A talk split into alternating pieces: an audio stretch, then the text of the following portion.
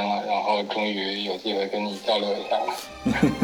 很高兴，很高兴。那我节目里面怎么称呼你呢？称呼呃 Kevin 还是 Kevin 吧？就 Kevin。嗯，哎，那你这个 Kevin 一般人都叫 Kevin，为什么加个 C E 是 Kevin？Kevin 是专是专门有这个有有这个名字还是吗？嗯，我自己造的这名字，但是这名字已经都也都用了十五六年、十四五年了吧，应该也有，就是工作场合都用的这个。它是那个 Kevin 和 Vince 的组合体。哦。正好 Kevin 是 V I N 结尾，然后 Vince 是 V I N 开头。哦。两个男名嘛。哎，还挺挺挺巧妙的，不错不错。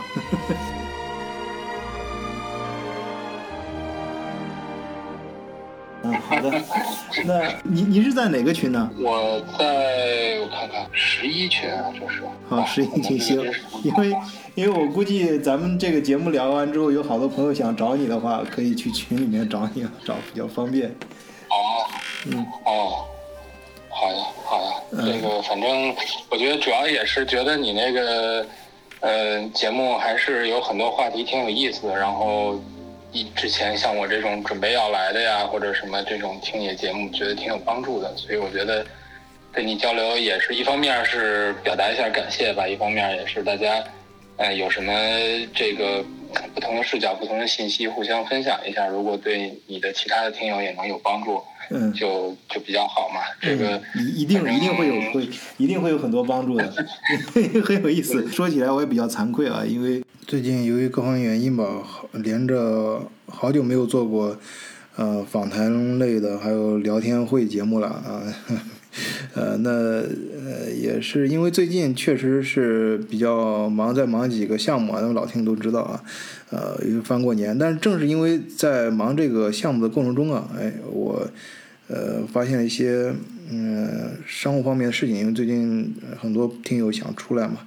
呃，还有一些在海外想开拓业务，也遇到一些很多问题。那凯文正好在这方面有很多经验啊，本身就是在全世界知名的呃顶级的这种咨询公司里面。呃，可以跟大家正好分享一下，所以凯文找到我的时候，哎，我就呃特意在凯文出差的时候，哎，正好就是忙里偷闲，让凯文跟大家呃连线聊一期节目，呃，跟大家分享一些经验。呃，尤其是凯文，他是从国内外派过来的，所以很多一些背景啊，还有身份啊，呃，可以正好跟咱们很多一些听友能够很强烈的对比意义啊，借鉴意义。关于那个凯文还是这样，咱们也是老规矩，你先跟咱们听友打个招呼啊，然后自我介绍一下。好的。呃，各位德国视角的听友朋友，晚醉的听友朋友们，大家好。呃，我是 Kevin，很高兴今天能有机会来参加这个节目，跟晚醉聊一聊我那个来德国这边的经历。那我目前是在德国外派工作，然后我是供职于呃四大会计师事事务所之一的其中一家。然后我从去年十月份开始在。柏林外派，然后，但我本人不是做就是传统的税，就是会计审计业务的，嗯，我是做我们有一个叫人力资本咨询的这么一个业务线，嗯，这更多的是跟人力资源合规啊、薪酬啊，然后个人所得税啊这种相关的业务。那我们其实基本上把大家可能传统比较了解的，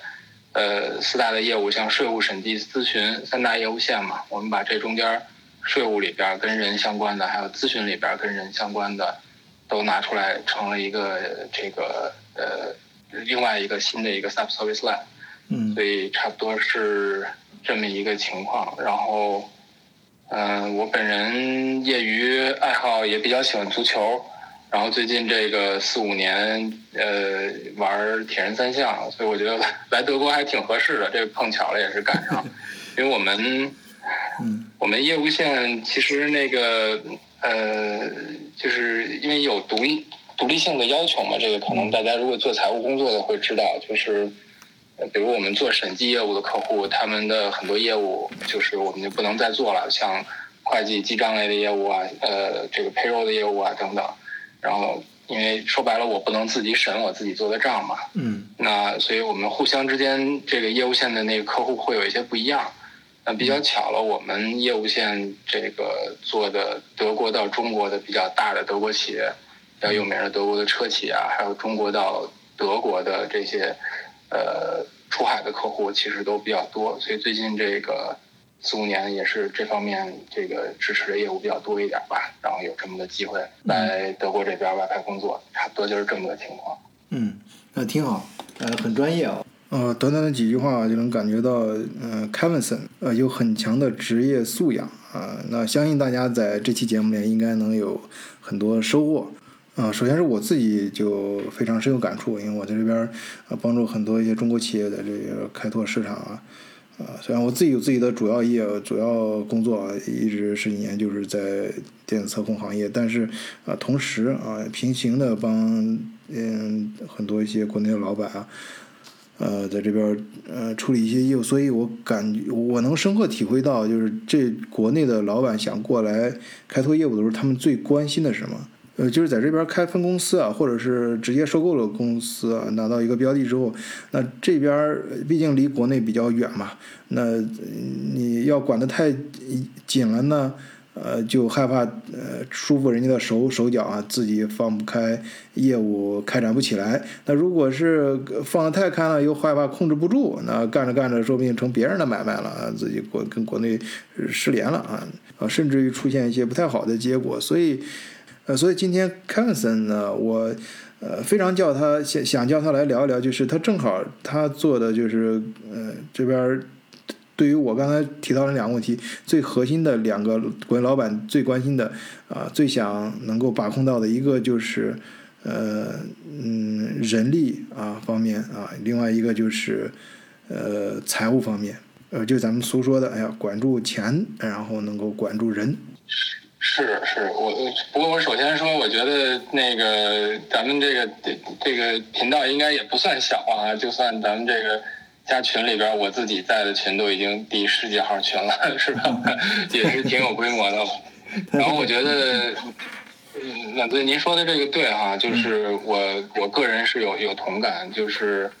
嗯，基本上传统来说，就企业你做大到一定程度，我们看到的基本上大老板们一就是。一个是抓人，一个是抓钱嘛，所以财务、人力这这两块儿，当然，当然你主营业务不用说了，主营业务你业业绩增长这一块儿，这个肯定是公司呃生存然后成长的一个最重要的。但基本上从管理的角，就是公司内部管理角度来讲，就是一手抓人，一手抓钱，基本上别的那就。呃，这个也是在当地开分公司到海外扩展业务的意义嘛，因为都是开发当地资源，所以呃，关于关于开发当地业务都会招当地人，直接在当地招招，甚至总经理或者是最典型的 sales manager 什么这种，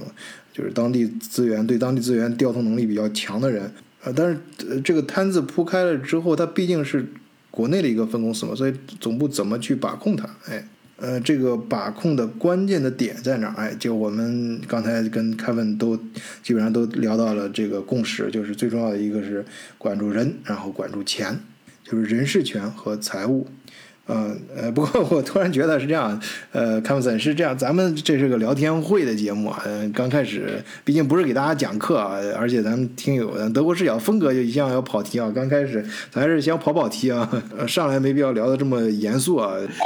先聊一聊你的生活吧，就是你你看啊，像我还有咱们很多一些嘉宾都是在这边上学啊什么的，其实呃。不太有国内职场生活的经验啊，或者说都是很早之前了。那您正好是这几年嗯在国内工作，然后又过来的，所以你应该在职场这方面一个更强烈的对比感。那你在这德国来了之后，你的工作还有生活上对你最大的冲击是什么？啊，或者你最想跟咱们德视角的听友聊的是哪些点？嗯，是您说的这个确实是，我觉得呃两个点印象比较深吧。如果说生活方面，嗯嗯，就是首先呃首先一个是那个天气适应，因为我来的时候运气不知道算好还是算不好啊，因为正好是十月份来的嘛，差不多一直接就是冬天，然后嗯白天的时间很短，早上快八点天才亮，然后。下午不到四点钟天就黑了，然后中间这个所谓天亮的这个时间，基本上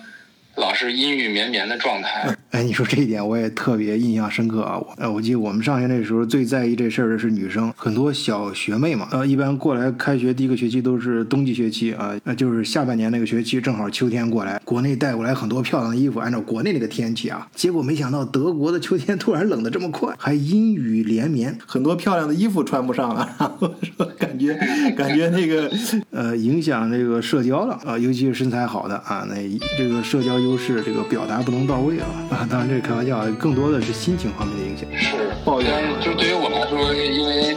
因为我本来国内的时候玩三项，平时训练就是出去骑车呀、跑步啊，这地都湿着，我也没法弄。我专门从国内把我那辆铁三车带过来了，然后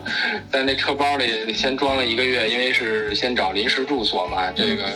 然后再转到那个长期住所。这个还好，因为像外派这种公司还会。找个 vendor 帮着你去呃找房子呀，然后做这些外籍人的登记呀。但即便有这个有这个 vendor 帮忙的情况下，我也觉得，呃，这个要要要 follow 这个德国的这个 German way，你必须一步一步一步的来按照人家那个来。我是觉得这个还是挺挺花时间的，大家不是不太容易。而且像我这种，呃，像像你说的哈，我不是在德国读书这种，我也之前也。几乎是不会德语吧，就是可能学了个二十个课时的这种最基本的这种张不开口的这种，嗯，所以我觉得其实还是这方面头两个月过来弄这些事情还是挺麻烦的。你要先做外外国人登记啊，拿税号才能开得出来银行卡，才能领工资啊，然后怎么怎么样，这些事情还挺花时间的。然后也没法出门，然后来了不久，十一月中下旬就那个。当时是奥密克戎那一波吧，然后就公司又说：“哎呀，这个现在又不鼓励大家来办公室了，所以又见不到人，又那个天气又不好，又没法出去活动，整个这个人的状态就是 不太好。然后虽然你每次每天开会的时候，那个视频会 Teams 大家都会刻意把摄像头打开啊什么之类，但是跟你在。”国内那么多人，我之前是在北京嘛，然后你上班在东方广场那边。哎，你说话这北京口音，我一开始就听出来了，听出来了是吧？嗯，对，尤其是这说话的节奏感。那都是你人人山人海的那个状态，大家成天，你你在那个状态下，你没有觉得说这怎么样？你这个一对比，你就觉得，哎呀，那个时候你每天。你稍微这个精神压力比较大的时候，你想跟身边的同事交流一下这个话题啊，或者交流一下不相干的话题，你其实是可以调整。在这儿就是自己一个人成天都在屋里。对，当时这个是印象比较深的一个一个呃小阶段的一个挑战吧。嗯。那这一点跟很多人刚到德国的印象一样啊，就是啊，首先天气比较阴郁啊，然后搞得心情也不是那么的明朗，然后又正好碰见疫情啊，大多时间必须在家里，缺少很多现实中跟人交流的机会。哎，说到这个交流的话，那语言方面，你你会讲德语吗？英英英英语吗？对，阿 本多安比斯，我我就就是几乎不会吧。然后，但我觉得就是，正好你说到这个这个有什么可分享经验？我觉得虽然我在国内就学了个二十个三十个课时的那个，就是这一点点，我觉得就会这一点点，也比那个你一点都不会，其实就是极大的缓解了我的那个不适感。就比如你在超市里啊，在餐厅里啊。你能你能看懂一些简单的词，你大概听他说东西，你大概知道他啥意思。虽然你没法跟他交流，但是你你基本上大大体你知道哦，这事儿是一个它是一个什么什么口气，是一个什么痛，对你是什么态度。嗯。然后你这个东西大概是一个什么东西，就基本上已经很大程度让你觉得就是那种不适感已经少了很多了。哎。你说的非常好。本来我刚才是想设计个什么转场话头，把你引引着问你的一个事儿，哎，没想到你这很自然的自己就把这事儿给给聊出来了。这个话头很有意思，是因为咱们很多听友线下交流的时候，哎，晚醉我们想到德国，但是害怕语言啊有问题，刚来怎么交流啊等等啊。那这时候容易陷入两个极端啊，就比较尴尬的两个极端的，我认为是不太正确的认呃认识啊。一个就是说，你必须这个语言得先学好，你没语言不好，你怎么跟当地人交流啊什么的？呃，然后另外一个呢，就是哎呀，在德国这个大家英语讲的都很好。不需要啊，直接就是英语就可以完全应付所有的事儿。呃，这两种说法呢，理论上讲都没错啊。但是咱德国视角嘛，比较接地气。我就跟你说接地气的方法，就你刚才说那个，在短时间内啊，你要是达到一定程度，那是不现实的。但是呢，你可以学一些关键的词，尤其是生活中常用的啊。你过来时候正常的工作还用英语没问题，但是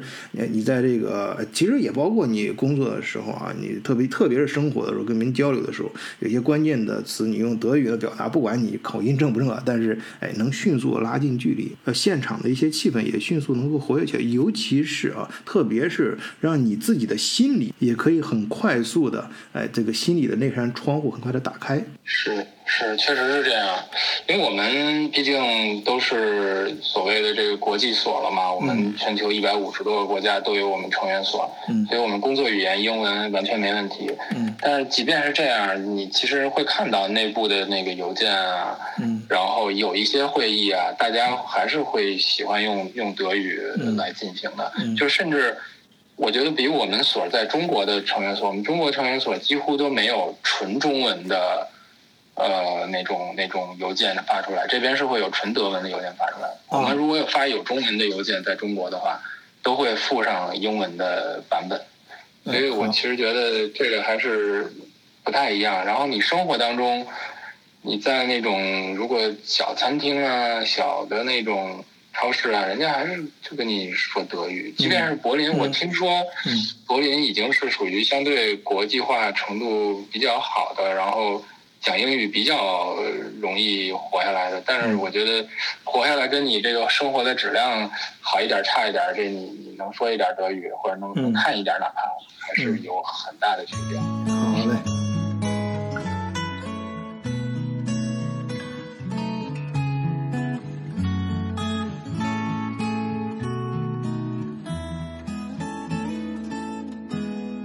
其实你刚才提到国际化这个。哎，这个话头我觉得也非常有意思啊！好多人到德国之后啊，尤其是在国内北上广过来的大城市过来的啊，职场接触过国内有一定职场经验的，哎，觉得这。德国太土了，这简直就是农村嘛，一个大农村啊！当时以前我也在节目里说过嘛，以前有那个我们的前辈开过拍过这个电影，在德国插队的日子，还说在德国生活就像插队一样，就无论是周围就是城市的这个建筑的风格啊，还有周围人的衣着啊，尤其是衣着打扮，然后还有当地人说话呀，呃，给人那种感觉呀。啊，非呃感觉非常土。那没来德国之前呢，经常听到的这些词儿，像法兰克福啊、呃汉堡啊、柏林呐、啊慕尼黑啊等等这些，呃，都感觉是国际化大都市啊那种想象。但来了之后发现，哎呀，这 Kevinson 呢，你今天又补充了一个 一个新的比较土的点，就是在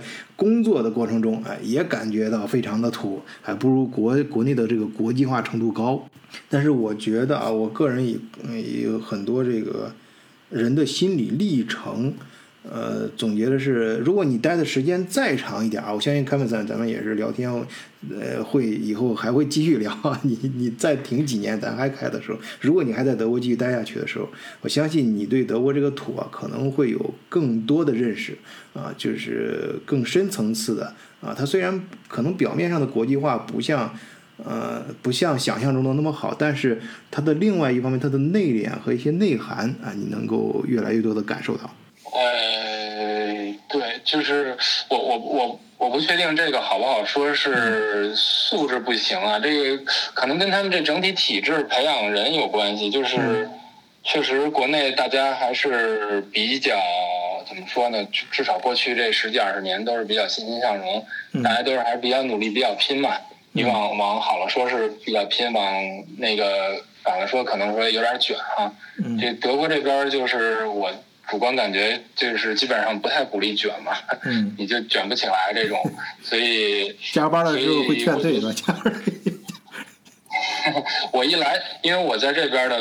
呃，其中一个，因为我们合伙制企业，所以你会跟它属于是这种项目型组织，你会跟不同的老板干不同的项目。嗯所以呢，其中一个老板是曾经在国内待过六七年的，嗯我一来，呃，就先跟我嘱咐说，哎，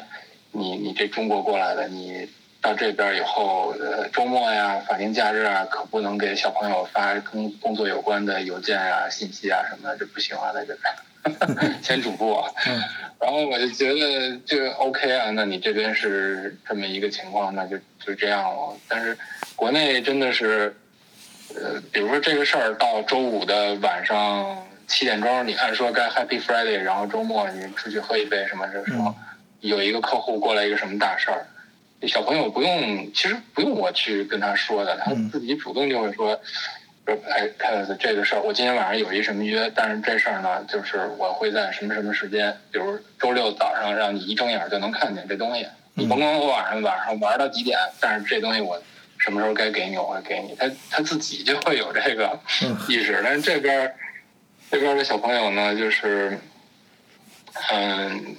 这个就是整体啊，就我接触到的人不不是不一定是我们这儿的，就是可能是啊客户啊，可能其他公司的，就基本上到了该觉得自己该休假的时候，就是会休假呀，然后这个工作做到什么时候该结束就结束，然后可能也没有，就是也不是所有人啊，但是相当一部分人没也没有那么大的冲劲儿，说我非得要干到怎么怎么样，然后就要能能多快的进步啊什么之类，好像嗯更追求这个生活平衡。他会说，哎，我自己有点什么爱好，我下班时间我要去发展我这个爱好，嗯可能对于他自己身心也可能也挺好的吧。但是，那你这业务就是有可能确实就嗯不如有一些国内的企业呃干得更快吧，可能是这样。哎，是啊，这边的小朋友他跟你那个国内的小朋友成长环境不太一样啊。这这说这说到这儿，我特别想插一嘴，就是也是最近我注意到的一点，因为我这边嗯没事儿接孩子，有时候早了或者是有啥事儿的时候，去他们学校里面好溜达溜达，看他们的学校班里面啊，就这个就刚才提到的小朋友，他们小时候啊，就职场上你刚才提到那些小朋友，他们在实际中的这边小的时候成长环境是个什么样儿？啊，当然我更多的是关心自己的儿子嘛，嗯，但哎，就发现这个教室环境跟我们在国内就我自己的记忆中的啊、国内那个教室是不一样的。我小时候教室上到处我记得都是贴的啊、这种名人的头像，然后下面会记呃不是随上几句啊、名人名言，大多数是激励人啊奋发向上的一些话，什么这个爱因斯坦说过什么呃什么百分之九十九的汗水加上百分之一的那个灵感什么的，然后啊马克思说过什么啊哪个名人说过什么话啊，总之让你奋发图强哎，但是这边儿呃孩子们呢，他们教室好像很少这种东西，呃包括呃。那个教室外面啊，这个走廊里啊，还有这个呃大厅里啊，呃都是挂的各，就是呃有一些涂鸦，还有一些各种画啊，别说那种头像了，就是连正常的画都不是，就是那种现代主义，像毕加索那种风格的啊，还有一些印象派的那种，反正有的你有些就是他们最喜欢就是那种你你。看又看不懂，但是你又能感觉到啊有一点想法呃埋藏在里面，呃，包括摆放的一些呃，可能是学生手工和老师一块儿手工做的一些东西啊，这种行为艺术的，就是用用我那个在在就我小时候那个老师的这种视角看的话，就是完全是不着六的呃呃这些。呃，画作跟一些作品就完全没有那种呃催人上进啊，那个，所以我有时候经常想给我儿子主动灌一些鸡汤什么的。呃，他他他上课，他说老师从来没跟他讲过这些东西。所以你刚才提到那些职场上的这边的小朋友跟国内职场的小朋友，可能他们的成长环境就不一样，那行行为方式也就很大差别了。是是。然后我觉得那个回到你前面问我的问题，说土不土这个，我是觉得就是中国，因为呃中国太大了嘛，所以整体发展的那个也也不是那么均衡。咱们如果是拿你刚才说的北上广比，那我觉得呃，不要说德国，就是欧洲这边大部分的城市都很难比吧。就是说，如果比的是它的这种发达啊、现代化程度啊，嗯，包括咱们现在不是国内的这些比较呃优秀的，就是内资企业也是在帮跟政府一起合作做所谓的智慧城市建设呀，这些，那那确实是这个便捷程度、发达程度，那简直就是，你看这你感觉是这比你。早十十年十年前的那个这个状态，还在现金结结算呀，更不要说这些。一 说到这儿，我就忍不住跟你分享一件小事啊。我原来在柏林工作的时候，呃，在柏林红宝呃不是红宝台，是那个柏林工大啊，呃做做一个活动啊，是国内很有威望的、很知名的一个教授啊过来在这边讲讲学，然后他。八几年的时候，就是上一世纪八十年代的时候，就在德国呃柏林这儿大学里面做一些学术活动啊，交流什么的啊，一般都拍一个照片留念嘛，就是大家想象那些老照片的风格啊，就是那种人站的非常的笔直，然后是正中间，然后背后呢有这个大大街的这个呃背景，哎，关键这个背景啊，这个大街大楼啊，三十年过去了，和现在相比啊，几乎没有什么变化。是这样，是是，所以我觉得欧洲人整体做事儿也比较一板一眼吧。就是我自己做这个国际化业务，我觉得你这些年你明显感觉这个中国这个这些企业这个劲儿上来，有点要超这个欧洲的感觉啊。但是就是就欧，但老说欧美欧美，我觉得欧洲跟美国还不太一样。嗯，美国呢，它其实也有点儿。呃，觉得自己挺牛的，躺自己的这个这个这个，呃，自己的这个老的本上。但是他在他自己也很关心的，比如说尖端科技上，他还是挺卷的，他还是挺挺往前冲的。嗯。所以这这一点，中国跟美国其实反而有一些相像之处。但是欧洲这边呢，其实更讲究规则。嗯。你看整个这个。基本上全球各种呃商业的民用的消费品，很多标准都是欧洲定的。嗯。然后你包括这数据保护 GDPR 什么都是欧洲定的。为啥？它就是传统的很强的一个市场。然后它这里虽然它这里虽然人口可能密度没有那么大，但是它的人均消费能力特别强。嗯。所以那就是我我定规则我说了算，而且最早就是我先起来的嘛，先起来的人都喜欢。把这规则定好了，大家还按照我这规则玩，我始终有这个有这个优势在这儿。嗯，所以那你全球的，你不管是美国商品、呃中国商品还是哪儿的，你想能在呃欧洲卖，那你就得遵守这规则。所以后来很多全球大家遵守的这个规则，其实都是从欧洲的这个这些定的这些规则来的，因为你没有办法放掉这么大一个市场嘛，因为它的人均消费能力确实对对。啊，我这边的经验也这样，帮很多国内一些品牌啊，也嗯，老板开拓欧洲市场的时候，就明显感觉到以德英法为代表的欧洲市场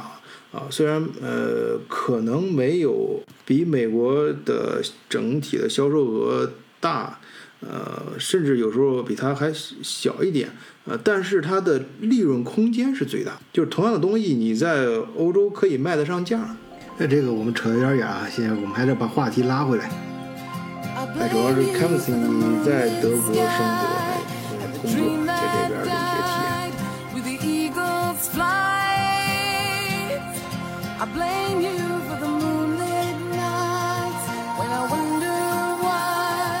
刚才提到你平时有一个爱好，就是铁人三项，啊，呃，是是是是这么说吗？是是是是。是这个铁人三项是哪三项啊？我就很好奇，我觉得很很强啊！你。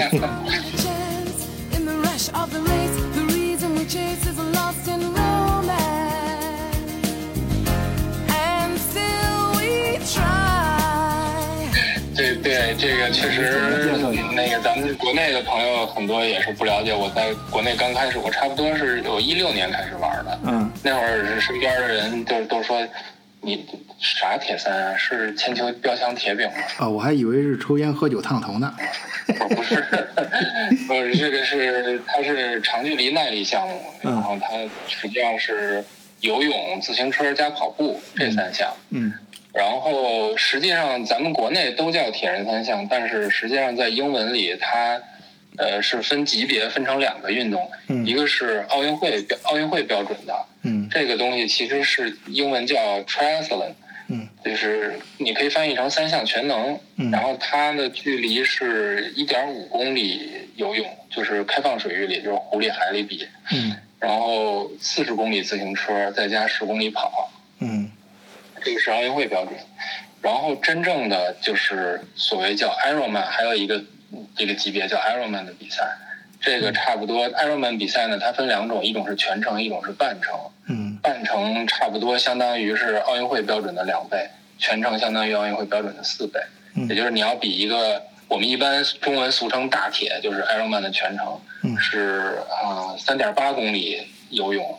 然后一百八十公里自行车，再加一个马拉松。嗯。就是差不多，它关门时间是十六到十八个小时吧，根据你赛道的难度不一样，比如说你海里有浪啊，或者这个海海陆空，在水里游，然后在地上跑，然后骑自行车呢，类似于贴着地面飞。您这个比喻也是还挺有意思，确实是。啊，你接着说，接着说，我不好意思打断你了。没事没事，所以但我觉得挺挺好玩的一个事儿是，正好德国实际上是 Ironman 大铁比赛水平最高的国家，是吗？是哇，哎，这个赶巧了，因为其实我来德国这个事儿实际上是业务线的一个选择，但是没想到正好跟这个个人的爱好还有一个。可以重叠的这个机会，那那你到在这边遇到过什么那种赛友吗？就是一铁人三项的，这怎么叫铁友？铁人三项一块一块玩这东西的，或者俱乐部啊什么的，当地。对我，我俱乐部暂时还没加，但是我最近刚刚开始恢复游泳了嘛，因为我在国内等于疫情到现在已经呃比较长时间没怎么太下水了，然后我从。这个这个月开始，上个月开始吧，应该是，在德国这边开始找了游泳池游泳，我才发现哇，德国这个游泳池好便宜啊，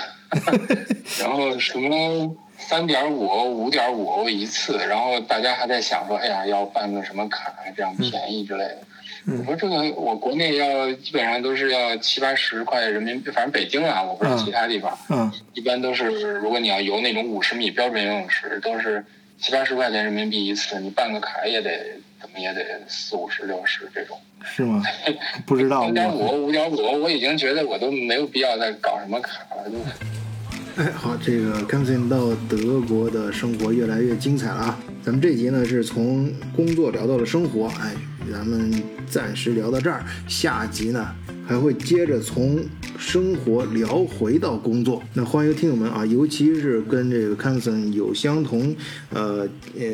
背景的，哎，在国内工作想过来到德国的啊，那一定订阅德国视角或者加入咱们德国视角听友群啊，进行更多的交流。接着听下期的节目。